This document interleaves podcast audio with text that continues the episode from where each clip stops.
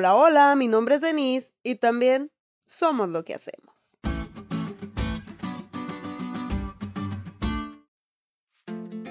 Muchos dicen que somos lo que comemos, pero yo pienso que en gran medida también somos lo que hacemos. Si no me creen, nótenlo en los apodos con que los conocen sus amigos y familiares. Yo, por ejemplo, soy Denise Gutiérrez, también conocida como la abogada. Pues porque estudia derecho. Mis más allegados me dicen gallina porque le sé hacer como gallo. Y otros me dicen denicienta porque me la paso limpiando. Bueno, eso la verdad es por otra cosa, pero ustedes no están listos para esta conversación. El punto es que la mayoría de nuestros apodos son con base a lo que hacemos. Es como un símbolo nuestro, para ustedes los millennial, un icono o emoji con el que se nos identifica. ¿Y saben? La Biblia también tiene símbolos. ¿Quieren saber cuáles son? Sí, sí. Excelente, vamos a verlos. Hoy la lección nos presenta cinco símbolos con los que se conoce la Biblia por lo que hace. El primero lo encontramos en Salmo 119-105, que seguramente te lo sabes de memoria. Lámpara. porque Lámpara es a mis pies tu palabra y lumbrera a mi camino. Ya sé que no la enciendes cuando se va la luz en tu casa y alumbra, pero cuando compartes la palabra de Dios con otros, enciendes una luz que ilumina su vida, porque eso justamente es la palabra de Dios. Todo lo que no habíamos entendido acerca de Dios, su amor y el plan de salvación queda tan claro como cuando enciendes la luz.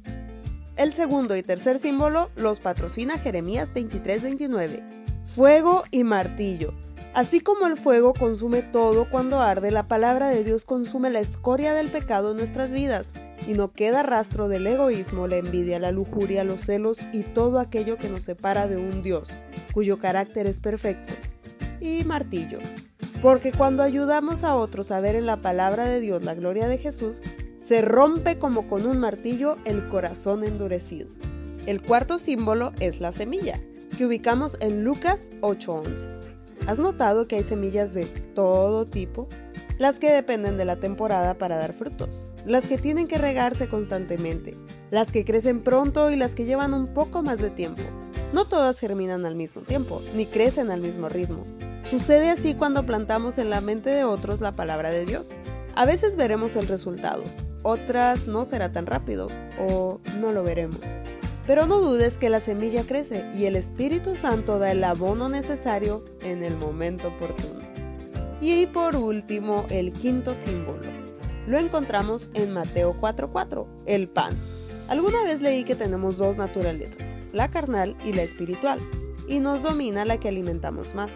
La palabra de Dios nutre nuestra vida espiritual y la transforma. Así que al compartir las escrituras alimentas a aquellos que tienen hambre de justicia y de la misericordia de Dios y al mismo tiempo alimentas tu ser espiritual porque como dije antes, también somos lo que comemos. La palabra de Dios tiene muchas funciones. Enciéndela, úsala, siémbrala, compártela y come de ella para que muchos conozcamos más del amor de Dios. ¿Te diste cuenta lo cool que estuvo la lección? No te olvides de leerla y compartir este podcast. Es todo por hoy, pero mañana tendremos otra oportunidad de estudiar juntos.